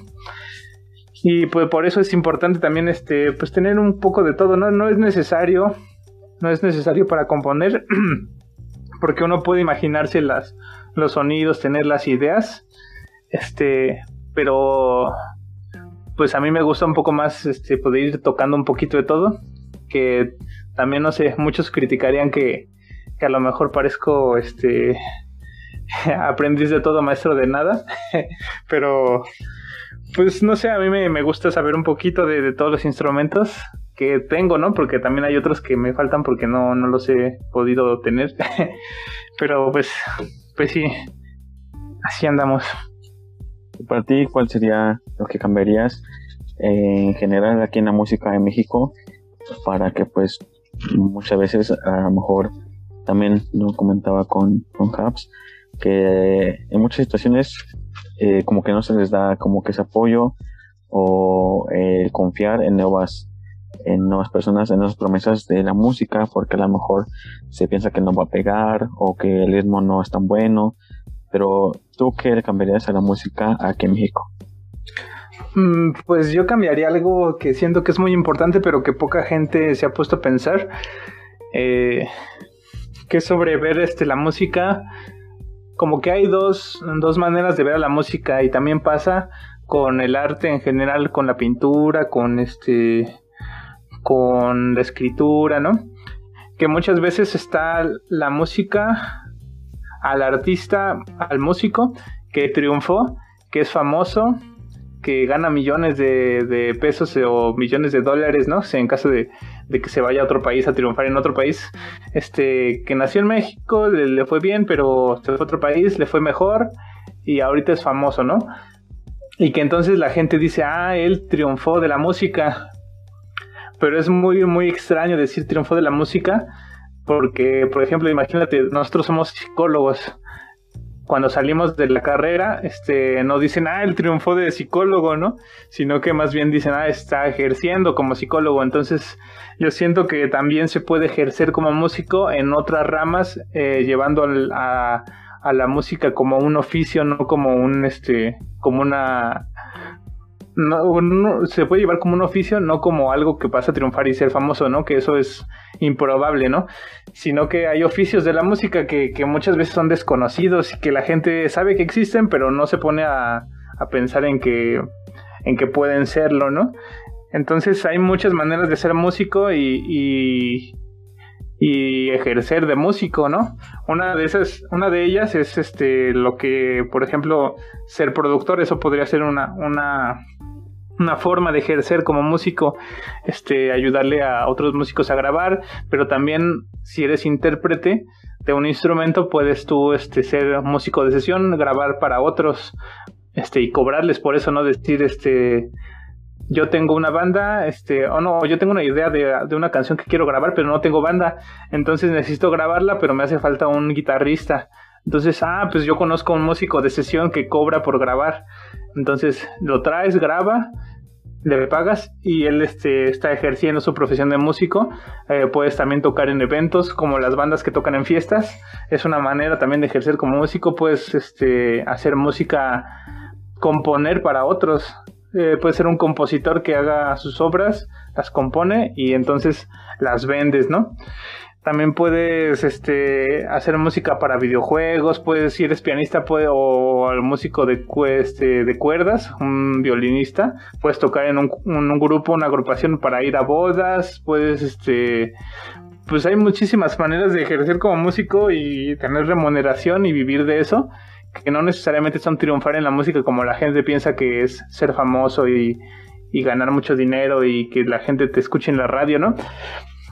Este, eso es una manera de, de, verlo diferente y que en México casi no se pone uno a pensar que sí hay mariachis y todo y sí hay este músicos de fiestas, pero hay muy poco maestro de música, hay muy poco este productor, hay, hay muy poco este, de estos que te decía que venden tracks, este, hay muy pocas personas que se dedican a hacer música para, para cine, por ejemplo, que la música de cine suena a una orquesta súper enorme, ¿no? Detrás, eh, cuando hay una escena de acción o una escena romántica, suena una música de fondo, que suena muy padre, muy, este, muy real, pero en realidad es música que se hace con computadora y que, con librerías muy buenas, este, para hacer música de orquesta. Igual nada más necesitas tu laptop, tu controlador, saber un poco de teoría musical y puedes crearte tus, tus pistas de música para películas, música para videojuegos y, de eso hay muy poco en México. Eh, en las, en las, en pues sí, en los grandes estudios que se dedican a hacer cine, este casi siempre le compran la música a, a las mismas personas porque hay pocos y este y no estoy hablando de esas de esas obras que, que sí son que son las más emblemáticas, no las que compone Hans Zimmer o, o todos estos este, compositores famosos de música de, cine, de orquesta, sino yo hablo de las músicas más, este, como más sencillas que están en, que están de fondo en, en, momentos no tan emblemáticos de las películas, sino cuando hay una persecución y ahí suena algo, tú puedes hacer ese algo, te puedes dedicar a hacer ese algo y te pagan por, por venderles ese, esa música que suena ahí. Y eso yo es lo que, lo que trataría de fomentar más en México, que en otros países se está llevando más a cabo. Este, casi siempre cuando yo investigo sobre esos temas, de cómo hacerlos, de cómo hacer música así, qué programas se utilizan, todo, la mayoría de los cursos que hay, que este son en inglés, son de Estados Unidos o son de Europa, este, entonces, pues en México casi no hay, y yo siento que ahí es una rama muy interesante para aprovechar si eres músico y si te gusta esa onda. Este, te puede ir bien, ganan bastante bien y, este, y pues ya estaría muy padre que uno fuera a ver una película muy famosa y que de repente estuviera ahí este, los nombres de las personas que compusieron la música de la película y que fueran mexicanos, ¿no? Sí, así es, creo que es algo que a muchos les gustaría ver, pero aparte creo que eh, lo que nos caracteriza mucho a México es el, el que despreciamos, ¿no? Hasta nuestro propio trabajo, el, propio trabajo de, de, otros, en el que pues eh, creo que eh, nos estamos, metiendo en un tema muy, como que muy complejo, pero eh, por ejemplo el capitalismo ha influido mucho en el que a lo mejor hay mucho producto mexicano, el que es de mucha calidad, pero a veces preferimos más a lo que, que es ya como de talla internacional eh, porque me ha tocado ver eh, músicos en la calle que están tocando ya sea en una banqueta o que se suben a los camiones y cantan muy bien. Inclusive pueden estar tocando muchos instrumentos, la, la voz eh, se asemeja a grandes artistas, igual la forma de tocar eh, se asemeja a muchos artistas que son de renombre, pero porque a lo mejor no tienen mucho, muchos reflectores, pues la gente no los consume o también me ha tocado que por ejemplo hay fiestas que hacen eventos y contratan a personas o no a cantantes y la verdad pues sí se la rifan pero pues la gente como que prefiere no lo, lo, lo más lo más este como que lo más grande en el que ah pues yo prefiero a, a tales cantantes o prefiero a, a tales bandas siendo que a lo mejor tenemos mucho producto que se puede explotar, esos famosos este, diamantes en bruto, pero que realmente pues hay mucho que se puede, se puede hacer con ellos o simplemente eh, a lo mejor hace falta como que un empujoncito para que puedan ir este, repuntando, pero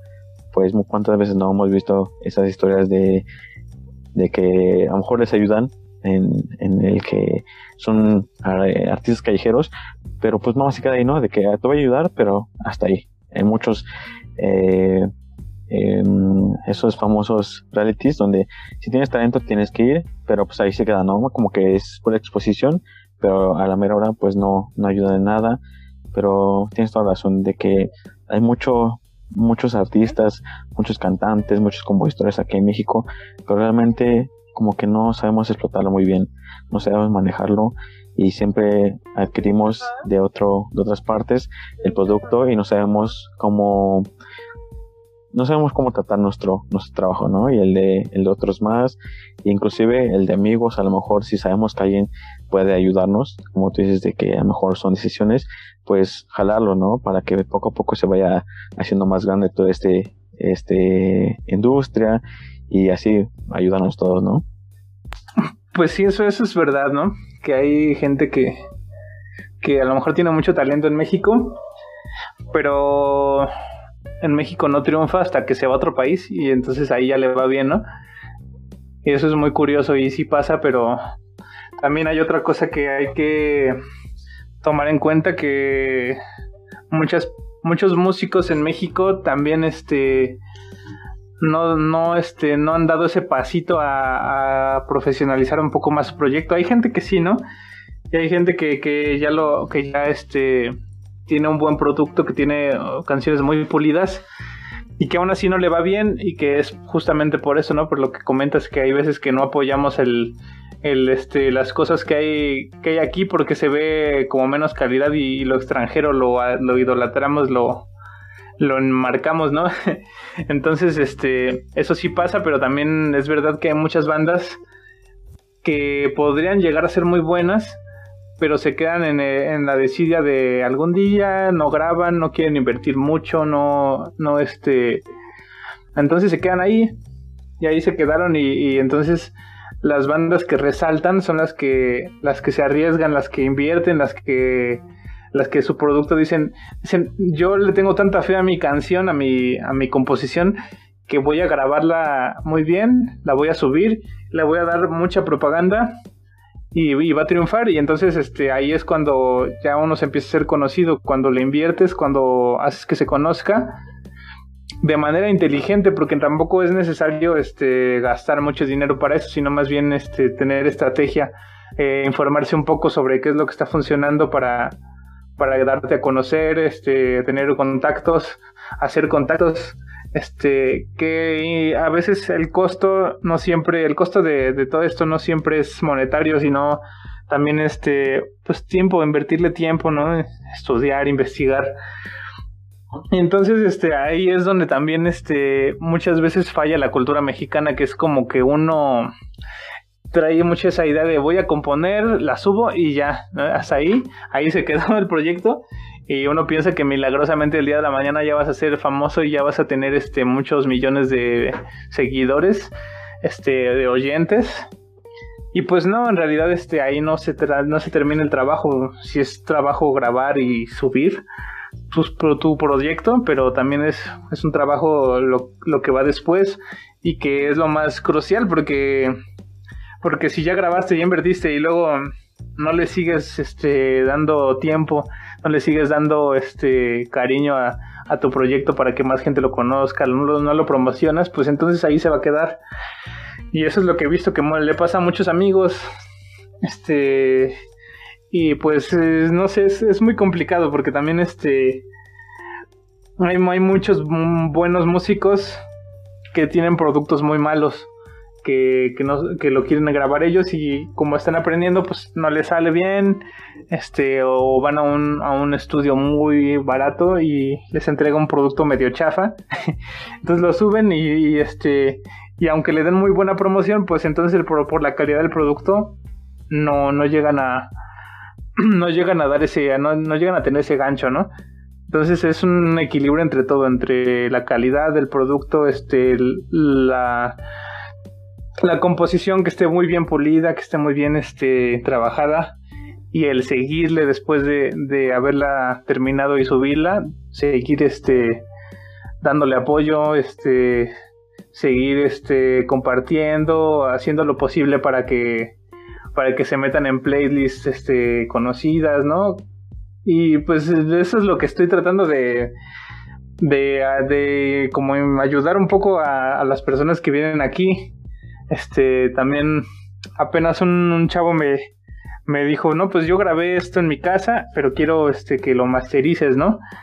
Y entonces me manda su proyecto y lo escucho y lo, trato de trabajar, pero tiene muchos errores de mezcla, ¿no? Cosas que ya no puedo corregir con el proceso de mastering. Que el proceso de mastering este, en realidad es como los toques finales.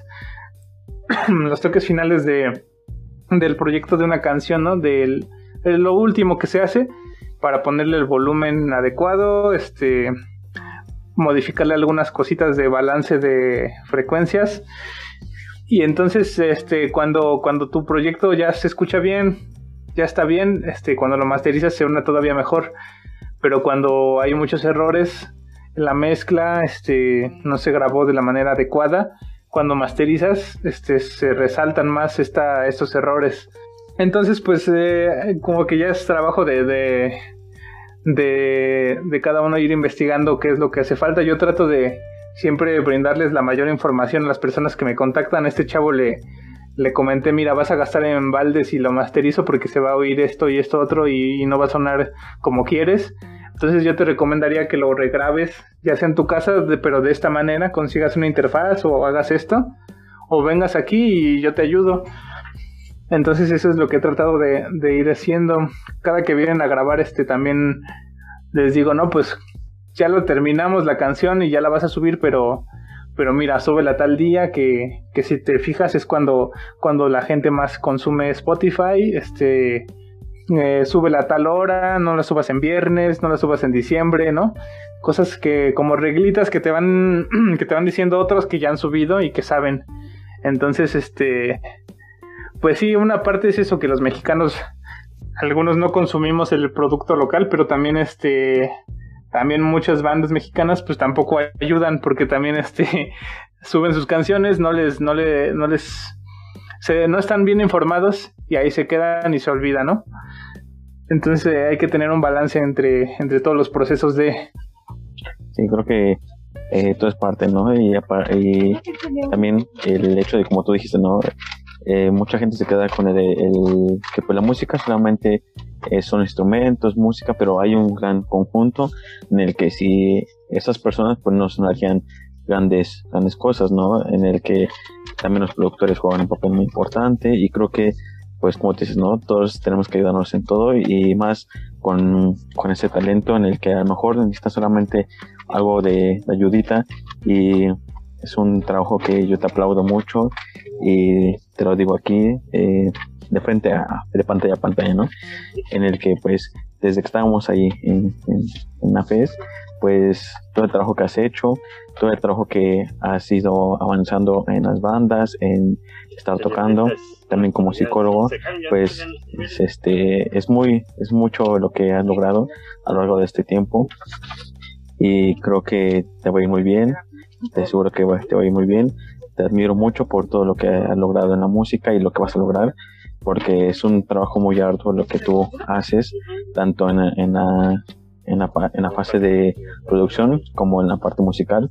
Entonces, es mucho lo que vas a lograr, Jordi. muchas gracias, Leo. No, me conmueve mucho, pero no, no sé así, compa. Todavía me falta, todavía ahí andamos, este, pues sí, todavía, este, no, pues yo, yo siempre he dicho que no, no creo ser nadie como, como para, este, pues sí, aceptar todos estos cumplidos. Te agradezco mucho, pero pues todavía me falta, este, un buen rato para, para llegar, este, a, a ser como un profesional, ¿no? Pero, pues ahí andamos, andamos. También, este, yo también te deseo lo mejor para tu proyecto del podcast. Qué bueno que me, que me invitaste porque como que yo lo, yo lo escuchaba y decía, mmm, como que quiero participar, pero voy a esperar a que él me diga. pero, pero sí, este, yo veo que le está yendo muy bien y que le echas muchas ganas. Entonces también te felicito, Leo, porque pues no cualquiera se anima y no cualquiera se anima y, y sigue después de que, de que ciertos filtros, ¿no? Que sí, hasta en la música como en estos proyectos siempre hay filtros, ¿no? Cuando, cuando de repente te das cuenta que, hay algo difícil y que es verdaderamente difícil y que lo tienes que superar para seguir, porque si no, no puedes continuar. Que seguro que también a ti te debe haber pasado, ¿no? Que dices, no, pues esto no lo sé hacer, pero pues ni modo aprenderle, ¿no?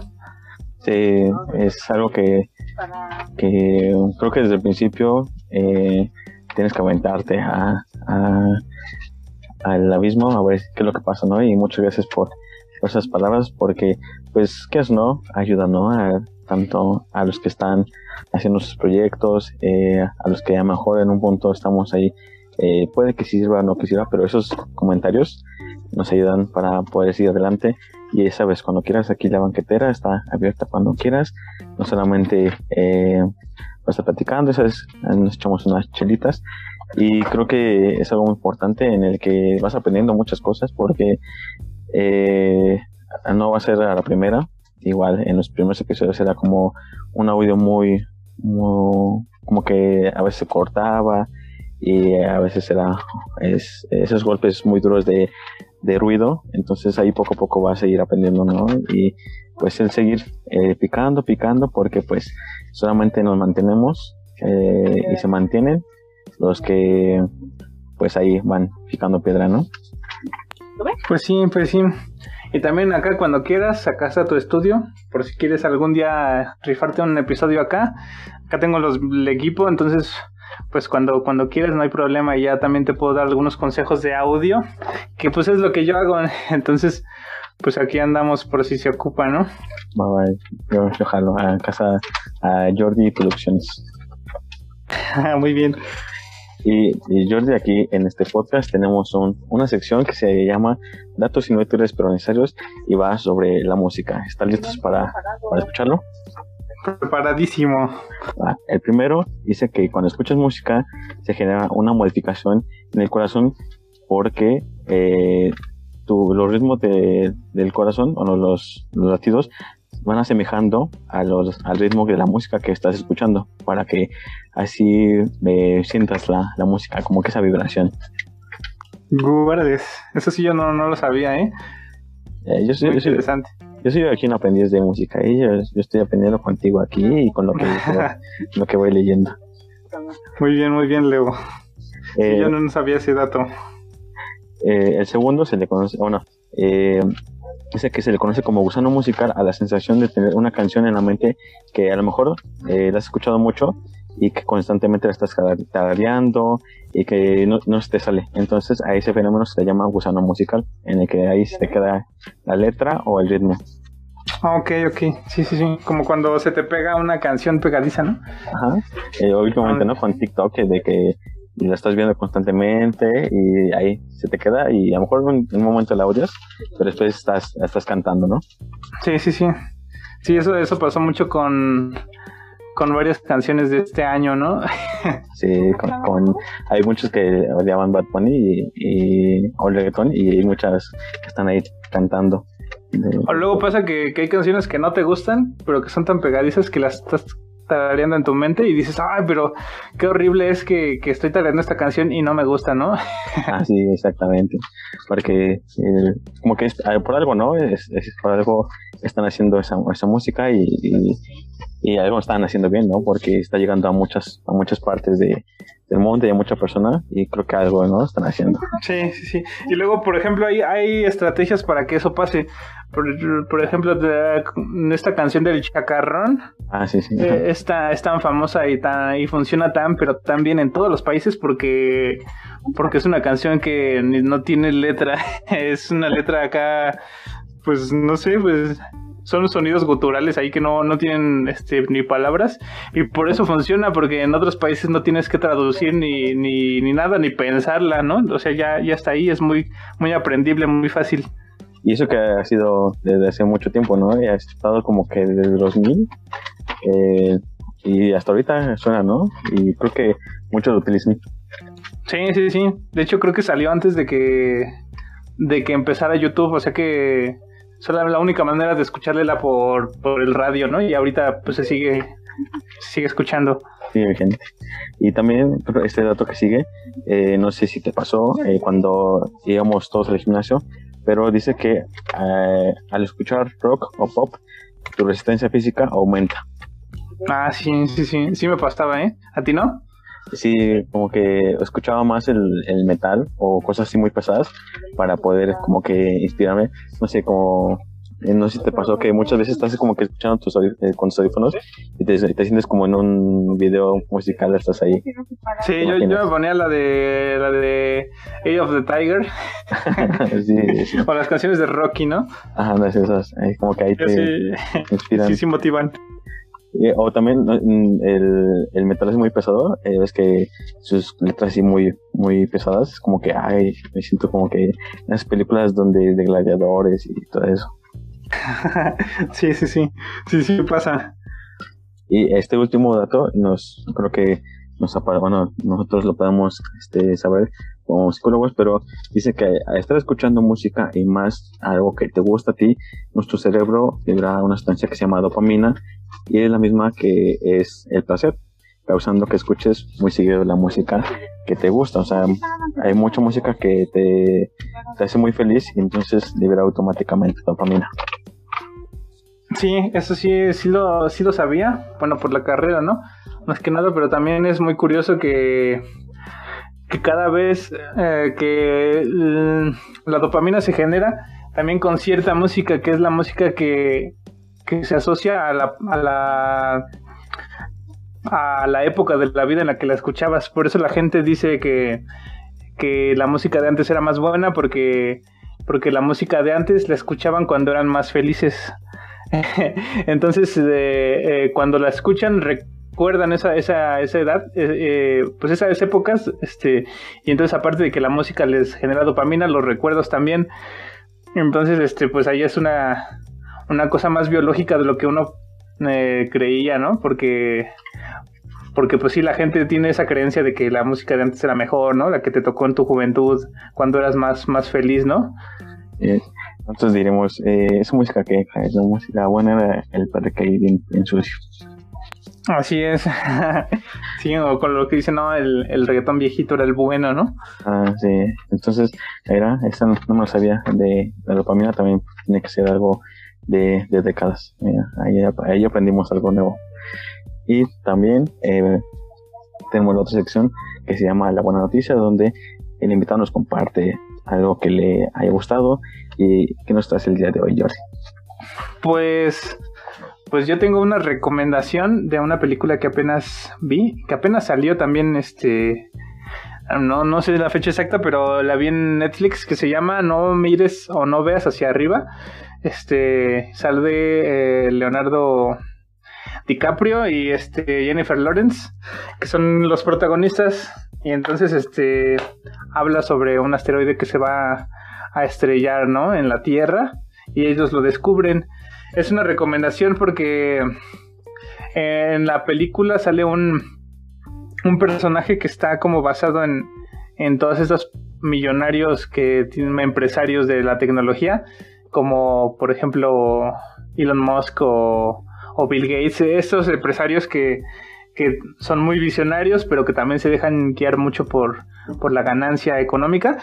Y entonces, este, bueno, hay un personaje que lo representa en esa película y que hace una acción como, pues sí, como muy, este, tonta, pero guiado por este la economía, ¿no?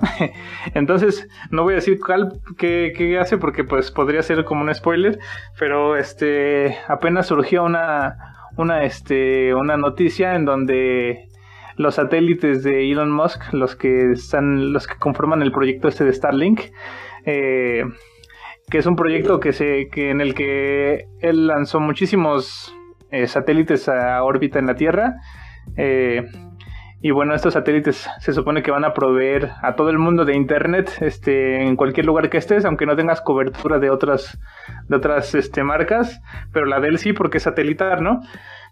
pero bueno, hay muchas desventajas este, por esto, porque se reduce la posibilidad de que los eh, astrónomos puedan ver este por los los telescopios eh, hacia afuera, porque este muchos de, los, de los estudiosos la consideran basura espacial, ¿no? Y apenas eh, uno de estos satélites se iba a estrellar contra, contra la, la Estación Espacial de China eh, y ellos tuvieron que hacer una maniobra muy complicada de emergencia para que no se estrellaran y pues empezaron a maldecir a Elon Musk y a su proyecto y, se quejaron con la ONU y, que decían que, que, eso puede llevar a catástrofes mundiales y que, que solamente para, para un negocio, ¿no? Entonces pues me recordó mucho a la película y este y pues ahí también para que para ver qué, qué opinas sobre, sobre esto, como sobre esos proyectos que hay y si sabes más o menos de qué se trataba, no, no sé si, si tú sabías que, que se está llevando a cabo este proyecto de Starlink. Sí, sí, sí lo he visto en algunas, algunas noticias y muchas veces las, eh, las películas no están fuera o no están muy fuera de la realidad porque a lo mejor eh, están pasando, pero pues no, no, no sabemos, ¿no? Creo que eh, una vez vi eh, un video, no sé si era de Dross, de que supuestamente un viajero del 2099 viajó a esta época y dice que en ese, en ese, en ese año donde están, pues ya viven abajo de, la Tierra, porque un proyecto del Sol, que bueno, que se está creando, se estuvo creando un proyecto de un Sol eh, artificial y que se fue de control y que quemó todo, entonces eh, la radiación está muy fuerte arriba, entonces se tiene que, se tiene que vivir en, eh, la parte del subsuelo y que el agua no, no sirve porque está con toda la radiación. Y pues muchos dicen que sí es verdad o no, que muchos viajeros del tiempo que son muy, son farsantes, entonces eh, hay muchas, ¿no? Muchas teorías. Sí, sí, sí, este, pues puede ser, ¿no? Puede ser que muchas veces la ambición de las personas, este, genere algún mal para el planeta, ¿no? En este caso, pues siento que a lo mejor sí está muy padre la, la idea de tener este internet en todo el mundo, hasta en la punta más alta del cerro de la estrella, este, o, en el Popocatépetl, ¿no? O, o en cualquier lugar, en un rancho más escondido, pues que tengas acá internet muy rápido, pero pues a qué costo, ¿no? Porque también este pues ya vamos a tener menos visión del, del universo, ¿no? Pero Sí, porque van a estorbar mucho y pues pueden causar más problemas de los de los beneficios que, traen, pero pero bueno, a ver, esperemos a ver qué pasa. A lo mejor se puede llegar a algún punto medio entre lo que quiere este señor Elon Musk y lo que quiere y pues los astrónomos, ¿no? A lo mejor como interceda la ONU puede, puede, puede pasar cualquier cosa, entonces pues ahí hay que esperar, ¿no? Es ya lo que lo que diga lo que diga Dios será, ¿no? entonces hay que ir a verla. Eh, sí he visto algunos cortos y el reparto está, está muy completo, ¿no? Eh, creo que también está Jennifer Lawrence, eh, ¿cómo se llama? Lia, quién sabe qué, en Excel en la de Super Cool, ¿sí no? ¿Sí puede ser? Ah, no, no me acuerdo, no es el, también sale este Timothy. Ah, ah sí. Ajá, este, este chavo. Sí, está, está, sale muy poquito, pero está bueno el reparto también. Entonces eh, es un buen es un buen plan para salir e ir, a verla o si no también ya ves que está también de Spider Verse también es una ah claro. Claro buenísima buenísima por cierto. Ya la vi como tres veces. También está esa no como, como... sí también esa pero esa ya no no hace falta recomendarla ya se recomienda sola. Y Jordi este cómo te podemos encontrar en las redes sociales pues en, en, YouTube estoy como Jordi García, con JY Jordi García. Eh, pues a ver dónde más en Facebook. Bueno, en Facebook, pues ese no, no tengo página ni nada, pero me pueden seguir en Instagram, que también estoy como arroba jojojordi. Muy buen nombre. Así es. Y pues ahí, ahí ando cualquier cosa. Y este, para si quieren hacer eh, alguna sesión, si quieren eh, que les edite, que hay que trabajar con Jordi, pues ahí de todos modos les dejaré los en la descripción todas las redes de Jordi para que puedan, vayan y, lo sigan si quieren saber más. Eh, y también vean su canal de, su canal de, YouTube para que vean cómo ha sido evolucionando y todo lo que constata en la música y también si tienen alguna curiosidad sobre el trabajo de Jordi, pues ahí pueden estar ahí a pendiente, ¿no? Y Jordi, debo agradecerte porque eh, pues fue un, episodio muy movido por los horarios, pero muchas gracias por estar aquí, ya sabes, cuando quieras volver. Eh, ahí nos dejamos otro, otro episodio, otro tema. Y muchas gracias por, por estar ahí, aquí, casi cerrando el año.